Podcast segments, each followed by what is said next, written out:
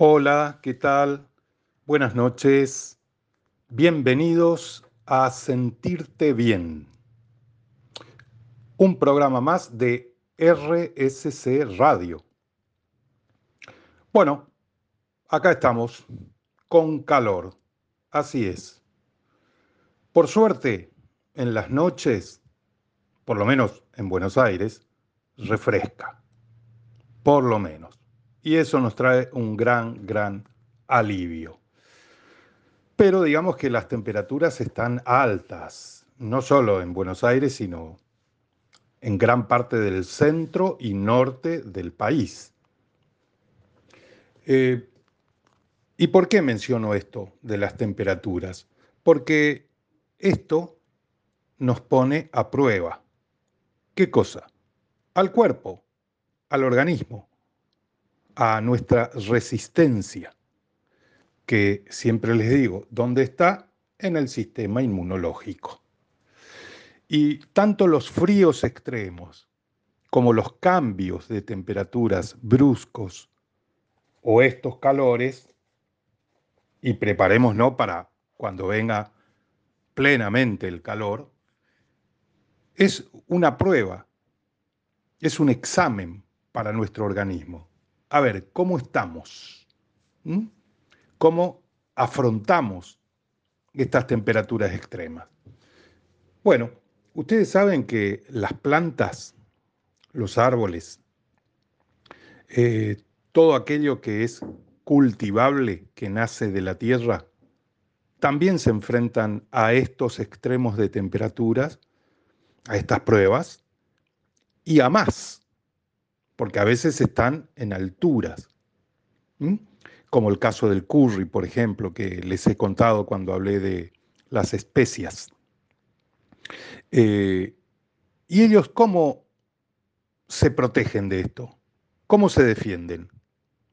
Por unas sustancias que se llaman fitonutrientes, que están justamente en las verduras, en las hortalizas, en las frutas, en las hierbas, en todo lo que sea vegetal. Esos son los que defienden a la planta de estas temperaturas extremas y de otras situaciones climáticas que ellas tienen que afrontar. Cuando estos fitonutrientes están en nuestro organismo, también a nosotros nos defienden de distintas situaciones y de muchas más que no tenemos idea, pero para eso tenemos que comer verduras, hortalizas, hierbas, tés, distintos tipos de tés, frutas, ¿sí? Hongos, todo lo que venga de la tierra. Esto nos va a fortalecer al sistema inmunológico y no vamos a tener ningún problema. ¿Sí? ¿Por qué? Porque poseemos abundantes fitonutrientes. El tema está en elegir esas frutas y esas verduras. Vivir de forma saludable es el mejor antídoto contra las enfermedades. ¿Mm? Así que, señores, señoras, hay que aumentar el consumo de verduras, hortalizas y frutas. También de tés, también de hierbas, también de hongos. Hacer algo de ejercicio, como bien nos explicaba Nico Arano en el programa anterior, eso es fundamental, fundamental. Está equiparado como si fuera también cuando nos sentamos a comer, el hacer la actividad física. No fumar, comer equilibradamente, basta para que nuestro cuerpo se encuentre más protegido. La forma más barata de tener buena salud es cuidando lo que comes. Sí, tenemos que saber qué comer y saber elegir qué comer. Esa es la forma más barata de tener buena salud. Y obviamente tenemos que aceptar la responsabilidad de que nosotros somos el artífice de nuestra vida, ¿no es cierto? Ser consciente de que somos nosotros los que llevamos a donde queremos estar con nuestra vida. Nadie más. ¿Sí? Si queremos estar relucientes, si queremos estar radiantes, si queremos estar fuertes, si queremos estar débiles, si queremos estar descoloridos, si queremos estar con salud plena, somos nosotros los únicos responsables de eso. Y tenemos que ser conscientes de esta responsabilidad que tenemos. Por eso te insisto con cambiar de hábito, con tener hábitos saludables. Heather Morgan decía esto, cada vez que comes o bebes, ¿estás alimentando la enfermedad o luchando contra ella? Buena pregunta, ¿no? ¿Qué comemos? Hmm. ¿Qué es lo que podemos comer? ¿Qué sería conveniente comer para alejar la enfermedad de nuestro cuerpo? Acordate, en la alimentación, en la nutrición, está la salud. Y tendríamos que preguntarnos si lo que estamos haciendo hoy nos va a acercar a quien queremos ser mañana. ¿Mm? Bueno, con esto arrancamos el programa de Sentirte Bien de este lunes 28 de noviembre. Y para hoy tengo que preparado dos cereales más de todo el conjunto de cereales que te hablé el otro día. ¿sí? Eh, hoy van dos que son nuevos. Tal vez para algunos no tanto y para otros sí. Así que prepárate porque se vienen los cereales. ¿sí? Ahora el señor operador va a hacer su magia. Muchas gracias, señor operador. Excelente, como siempre. Qué bueno, qué bueno su, su arte, qué buena su creatividad. Gracias, porque esto nos pone bien. Hoy tengo preparado un cereal más. Los lunes anteriores te he hablado de el arroz, el arroz integral, el arroz yamaní. Te hablé de algunos cereales que normalmente nosotros estamos acostumbrados. Pero hoy te voy a hablar de la cebada. Tal vez no la tenés entre tus hábitos. Tal vez escuchaste nada más el nombre. O tal vez la asociás con el trigo. Tal vez, no lo sé. Pero la cebada es un cereal y es comestible. Y tiene muchísimos beneficios. La cebada tiene su origen entre los ríos Tigris y Éufrates. Desde allí te estoy hablando de eh, la antigüedad, ¿no? La edad antigua. Eh, en la época de los asirios, los sumerios, de esa época, cuando nos toca estudiar historia antigua. Bueno, de esos ríos que forman la Mesopotamia, el Tigris y el Éufrates, la Mesopotamia de Medio Oriente. Bueno, eh, cerca de donde ahora se está jugando el, el Mundial de Qatar. Cerca está. Bueno, entre estos ríos, el Tigris y el Éufrates, se extendió hasta Marruecos.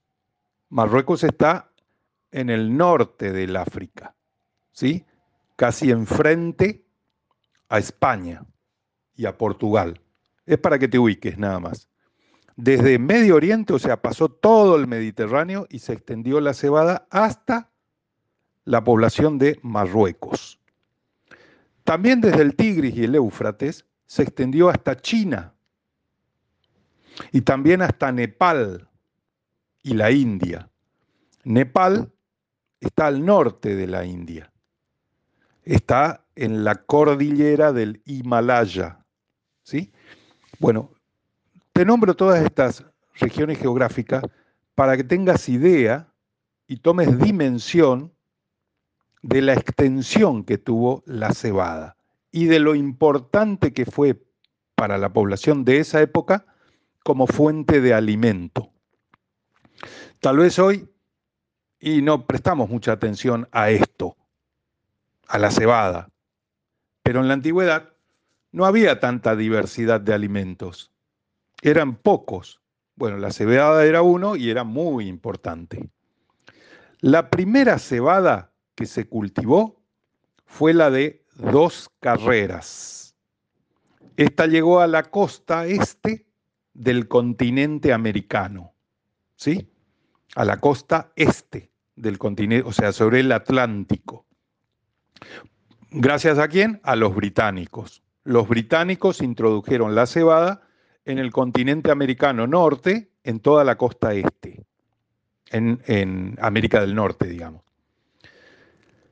La cebada de seis carreras llegó por el lado de México, por California y por Sudamérica, traída por los españoles. A partir de Colón, los españoles introdujeron la cebada en Norteamérica y en América Central y en toda América del Sur pero en Norteamérica, en la parte oeste de Norteamérica, o sea, sobre el, sobre el Pacífico, donde está California. ¿Qué beneficios tiene la cebada? Es una fuente de fibra, fundamentalmente, mejora la digestión, controla el azúcar, atención diabéticos, reduce el colesterol, y posee antioxidantes. Aquí vienen estos que te hablo yo de los fitonutrientes, ¿sí? Que te mencioné en el, en el primer bloque. La cebada es rica en vitamina C y vitamina B, o sea, parte del complejo B. Además contiene oligoelementos como el hierro, el zinc, el azufre, cobre, manganeso puede convertirse en un magnífico sustituto para aquellas personas con intolerancia a la harina común, o sea, a la harina del trigo. ¿Por qué? Por intolerancia al gluten. Estoy refiriéndome a las personas que sufren de celiaquía. Su contenido en fósforo y cobre aseguran una buena salud ósea. Es recomendable para personas con osteoporosis, pues contiene 11 veces más cantidad de calcio que la leche. Sí, escuchaste bien. La cebada, un cereal, contiene más calcio que la leche.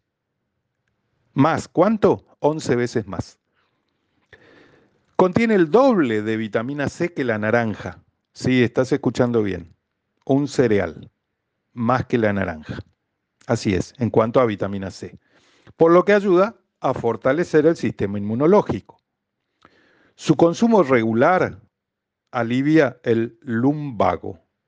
Su contenido en vitamina B3, que es la niacina, la hace ideal para cuidar la piel, combatiendo el envejecimiento y aparición de arrugas prematuras. Esta vitamina también es beneficiosa para el sistema nervioso, la B3, la niacina, y para prevenir y combatir los dolores menstruales. El hierro presente en la cebada es un excelente apoyo para la formación de hemoglobina y de glóbulos rojos. Consumir cebada integral regula los niveles de azúcar. Su alta riqueza en fibra ayuda a disminuir los niveles de colesterol alto, a evitar el estreñimiento y reducir los riesgos de padecer cáncer de colon y hemorroides. Bueno, hoy te dije que otro de los beneficios es que controla el azúcar en la sangre y mencioné atención a los diabéticos. Sí, por contener cobre, por contener manganeso, la cebada es un muy buen aliado para los diabéticos, porque estos dos minerales trabajan para reducir el azúcar en la sangre. La cebada se usa como alimento o como bebida para el hombre. La cebada es un cereal que puede utilizarse en la alimentación humana. Con él se puede elaborar pan, solo o mezclado con otros cereales. También se, se pueden elaborar bebidas alcohólicas, como la cerveza. De la cebada se obtiene la malta, que se usa como sustituto del café, o en la producción del whisky o el vino de cerveza. Es un alimento para los animales. La cebada se utiliza directamente como grano para alimento de los animales o entra a formar parte de la composición de muchos piensos para el ganado. La cebada constituye el cereal principal utilizado para la alimentación animal en los lugares fríos, donde el maíz u otros cereales no pueden crecer adecuadamente. Es una planta medicinal. La planta de cebada o su grano se utilizan como plantas medicinales para el tratamiento del colesterol, de la diabetes, del dolor de vientre, de la diarrea, etc. Posee vitaminas del grupo B, posee ácido fólico, que es la B9, colina y vitamina K. Tiene efecto anticolesterol. Funciona como antiséptico intestinal. Contribuye a la eliminación del estreñimiento.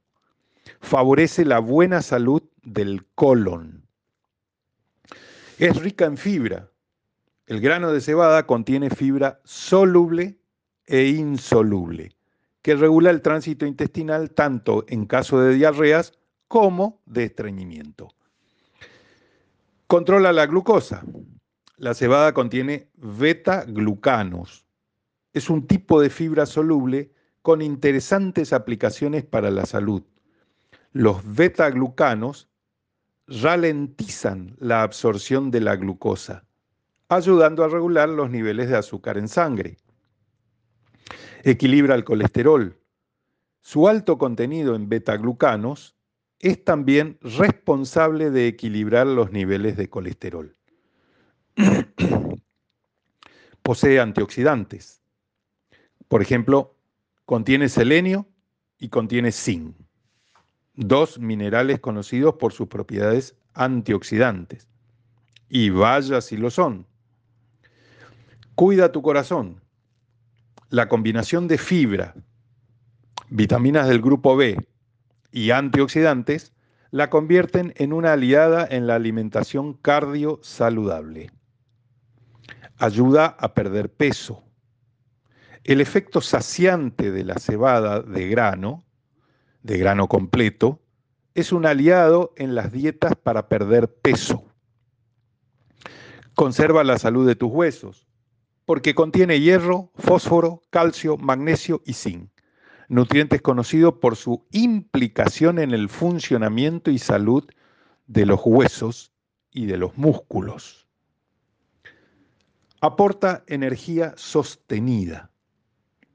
Es rica en hidratos de carbonos complejos que liberan la energía de forma paulatina. Bueno, ya te dije que es libera toxinas, la cebada, que favorece a la piel, que fortalece el sistema inmunológico, que previene la arteriosclerosis, que trabaja contra la anemia, que reduce el colesterol, que mejora la salud ósea, que te permite tener un cabello sano y fuerte, que es diurética, que evita la artritis, que alcaliniza el organismo y que protege al sistema nervioso. ¿Cuántos beneficios nos da la cebada? Eh? Pregunta. ¿Ingerís cebada? ¿Tenés el hábito de alimentarte con cebada? creo que conviene hacerlo, ¿no? Eh, la cebada contiene sustancias que bloquean la producción hepática del colesterol malo. Bloquea la producción hepática del colesterol malo, la sustancia que contiene la cebada. Su fibra soluble protege las mucosas intestinales irritadas y tiene un efecto hipoglucemiante, es decir, que baja la glucemia en sangre. Aporta proteínas que garantizan el buen estado de la queratina, contribuyendo al crecimiento y fortalecimiento del cabello.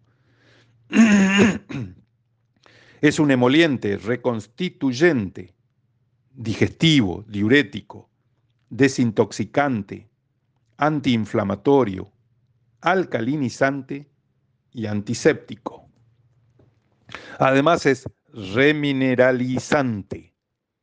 Es un alimento energético, es digestivo, es emoliente, es tónica, es diurética, es antiinflamatoria, es laxante y es vasoconstrictora.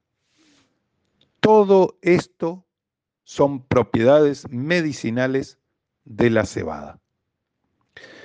Su composición química nutricional es proteínas, lípidos, potasio, fósforo, minerales, fibras, acordate que te dije soluble e insoluble, hidratos de carbonos complejos, calcio, eh, todo esto nos aporta la cebada. En 100 gramos tenemos 10 gramos de proteína.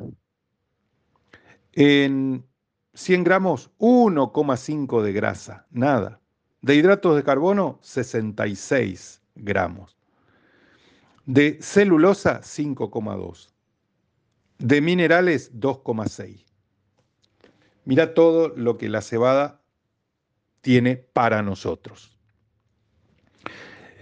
Eh, posee vitaminas del grupo B, es buena fuente de potasio, magnesio, fósforo. También posee vitamina K, posee colina. Pero la mayor virtud de la cebada es la riqueza en oligoelementos.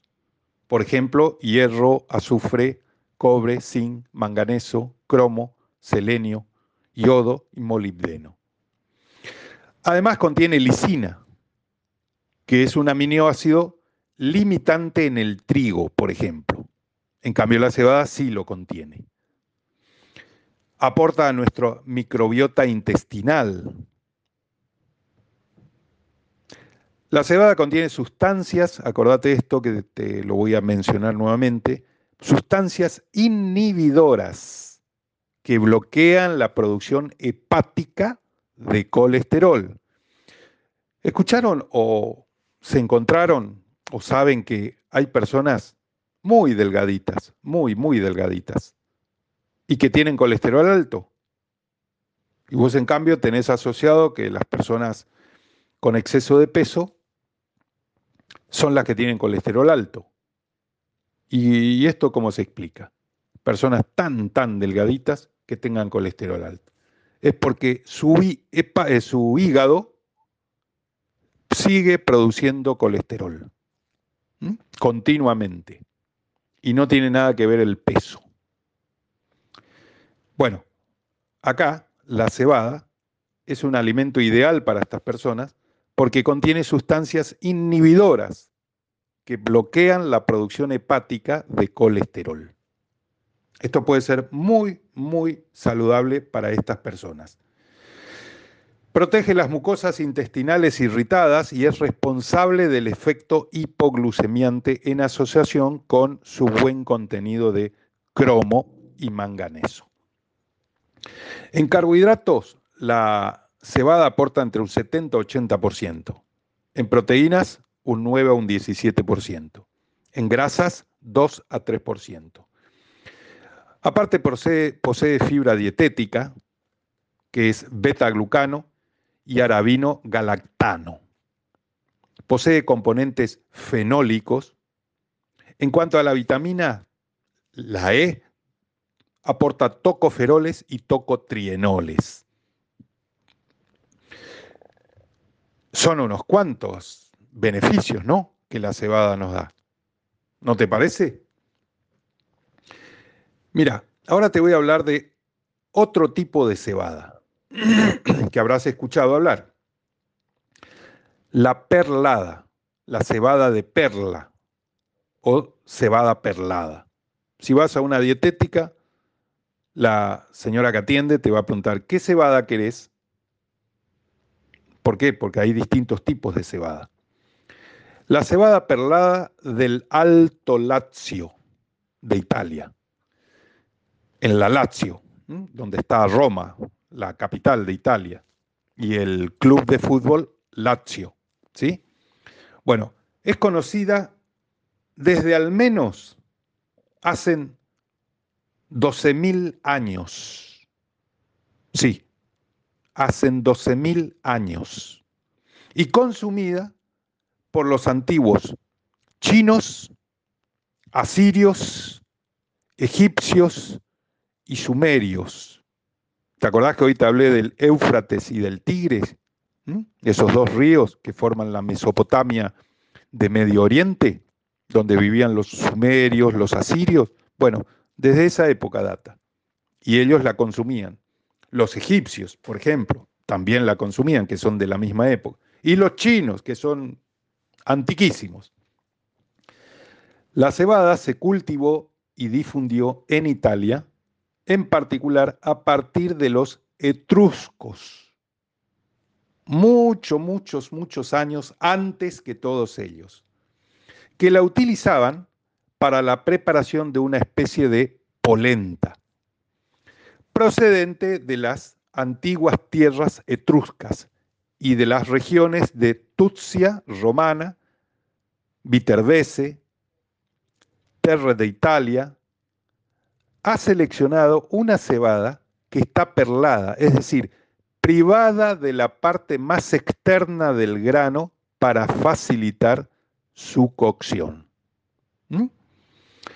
Eh, a diferencia de la cebada tradicional, el grano de la cebada perla ha sido descascarillado y pulido. El resultado de este proceso es un grano fino y del tamaño del arroz redondeado. Este cereal se utilizaba para elaborar pan y después fue sustituido por el trigo. De entre todos los tipos de cebada, esta es la más utilizada porque es más agradable al paladar, es más fácil de cocinar y no tiene la textura gomosa de la integral. Sin embargo, es la menos adecuada debido a que el proceso de refinado al que es sometida disminuye sus vitaminas, sus minerales y las proteínas. Aún así, es un alimento recomendable, a pesar de que ha perdido algunas de sus propiedades al quitarle la cáscara. Es una gran fuente de proteínas, hierro y fibra, eh, porque conserva algo de salvado. Una de las maneras más fáciles de cocinarla es añadir una taza de cebada, perla y tres tazas de agua. Llevarla a ebullición y cocinarla a fuego lento, bajo, por 40 a 45 minutos.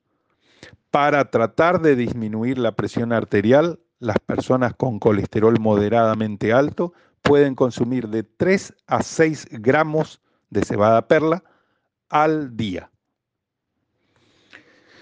Bueno, ahí te compartí un poco de los beneficios de la cebada perla y su antigüedad. Y cómo la gente, las personas de aquella época, eh, era habitual que consuman este cereal. Ahora te voy a hablar de otra cebada, la cebada tostada, que eh, se utiliza para infusión.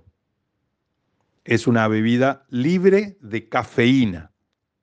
Es digestiva y es desintoxicante. Ayuda a prevenir la diabetes. Ayuda a reducir el colesterol. y es un potente antibacteriano y antioxidante. Bueno, ahora te voy a decir la posta. Lo que sí tenés que saber, y, esto es muy importante, son beneficios y propiedades de la cebada. Fundamentalmente son dos.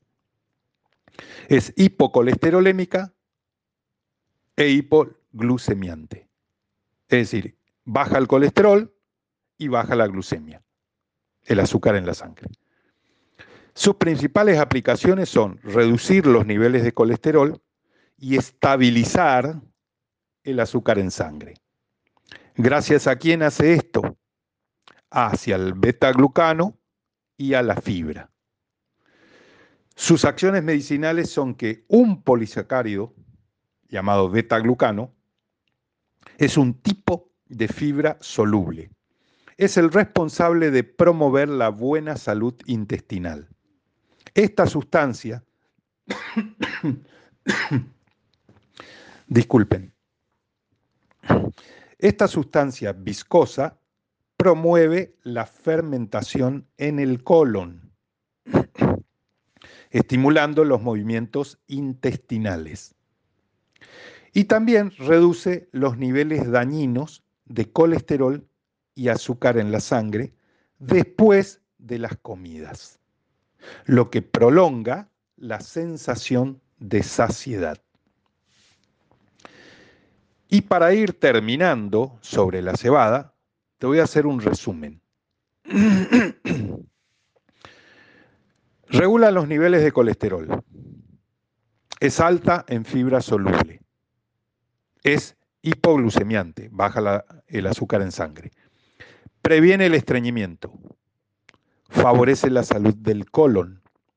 Es digestiva, es diurética, desintoxicante, tónica, antiinflamatorio, laxante, alcalinizante y antiséptica.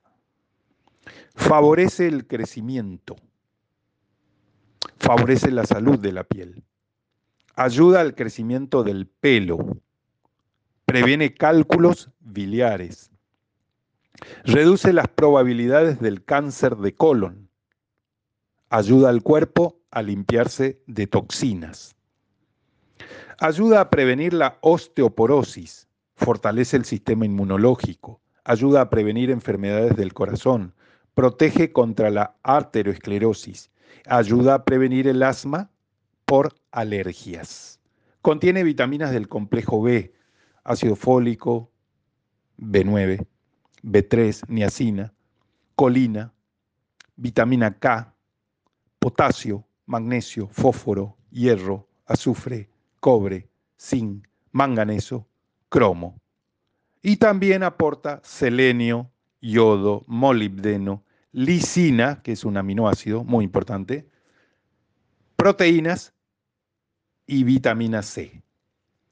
La cebada es uno de los más antiguos cereales cultivados en Medio Oriente y en Europa. Por lo tanto, se cree que fue el ingrediente principal de los primeros panes realizados por el hombre. Contiene elementos que le atribuyen propiedades emolientes, reconstituyentes, digestivas, diuréticas, desintoxicantes, vasoconstrictora, laxante, antiinflamatoria, antiséptica, entre otras. Se utiliza como un agente curativo para tratar problemas entéricos como la enteritis, diarrea, e incluso diversas infecciones del tracto intestinal, debido, debido a una sustancia denominada ordenan. Está constituida por potasio, la cebada, ¿no? Está constituida por potasio, magnesio y fósforo, aunque los elementos más importantes desde el punto de vista nutricional es el hierro y el azufre, el zinc, el cobre, el selenio, el cromo el manganeso y el yodo. Y para cerrar la cebada, también posee efectos anticancerígenos a nivel del aparato digestivo y se ha comprobado que posee características de laxante. ¿Lo apuntás como tu favorito a la cebada? ¿No te parece? Creo que tenemos que empezar a hacernos el hábito de consumir cebada, ya sea cebada perlada o cebada integral o la cebada que encontrás, la común. ¿Qué te parece? Yo enseguida vuelvo y ahora hacemos un corte. Y el señor operador nos va a deleitar con su música. Muchas gracias, señor operador. Muchas gracias. Interesante, ¿no? Todo el tema de los cereales. Ya hablamos del centeno, hablamos del maíz, hablamos del arroz, hablamos del arroz integral, ahora te hablé de la cebada y ahora viene uno más. Pero si vos querés que tu cuerpo funcione bien sin alimentos saludables, eh, lo veo difícil. ¿eh? Es como esperar que un coche funcione bien sin la nafta o la gasolina adecuada.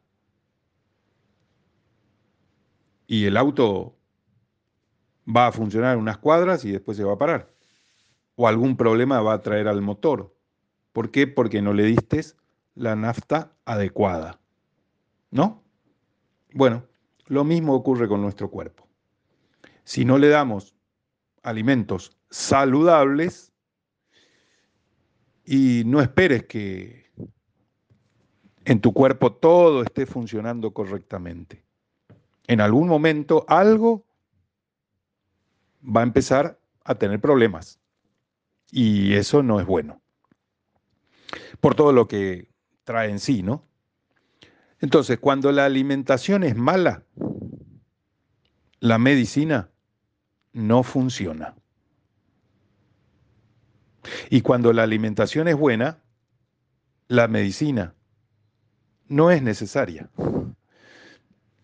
Esto es de un proverbio ayurvédico, que me parece excelente. Así que en este, ah, en este bloque te voy a hablar de otro cereal más, que es el sorgo. sí, que lo vemos en los campos acá en la Argentina. Cuando están las espigas bien altas y arriba vemos un ramillete granulado de color marrón, ¿sí? Con las hojas verdes. Se, se nota perfectamente, es muy diferenciable. El sorgo, que nosotros somos productores de sorgo acá en la Argentina, pero no sé si lo tenemos presente o sabemos qué aporta el sorgo. El sorgo es una inversión segura. Consta de menor riesgo que otras variedades de cereales. Atento con esto. Y el sorgo absorbe parte del azúcar que comemos y los libera en el organismo. Él absorbe toda esa azúcar. O sea que es muy beneficioso, especialmente para las personas diabéticas. El sorgo se cultiva en zonas tropicales y templadas. Es rico en hierro, calcio, fósforo, zinc y fibra insoluble. ¿Mm? Rico en hierro, calcio, fósforo, zinc y fibra insoluble. Es importante destacar que el sorgo absorbe parte del azúcar que consumimos, controlando de esta manera la cantidad de glucosa en sangre. En Sudáfrica, por ejemplo, es muy popular la cerveza de sorgo. Si yo te hablo de cerveza, vos pensás en la cebada, en la malta y todo el tipo de cervezas que hay. Pero el cereal que se te viene a la cabeza es la cebada. Jamás te imaginas una cerveza de sorgo. Bueno, en Sudáfrica es muy popular. ¿Por qué? Porque durante el apartheid era la única bebida alcohólica que se permitía consumir, a la población negra. Por eso es muy popular en Sudáfrica, la cerveza de sorgo. La temperatura ideal del ambiente para cultivar sorgo es de 32 grados centígrados, más o menos la temperatura que se tiene en estos días, ¿no? Es el cereal de gran producción más resistente a la sequía. Esto viene bien por la situación que está atravesando el campo de la Argentina, ¿no? Está atravesando una situación de sequía, de gran sequía. Bueno, el sorgo es un cereal para estas temperaturas y para este tipo de suelos, de esta situación climática. ¿Por qué? Porque es resistente a la sequía. La mayor demanda de nutrientes y agua del sorgo ocurre entre los 30 y los 60 días después de su germinación. El sorgo es un cereal sin gluten. Es originario de la India, de la zona central del África.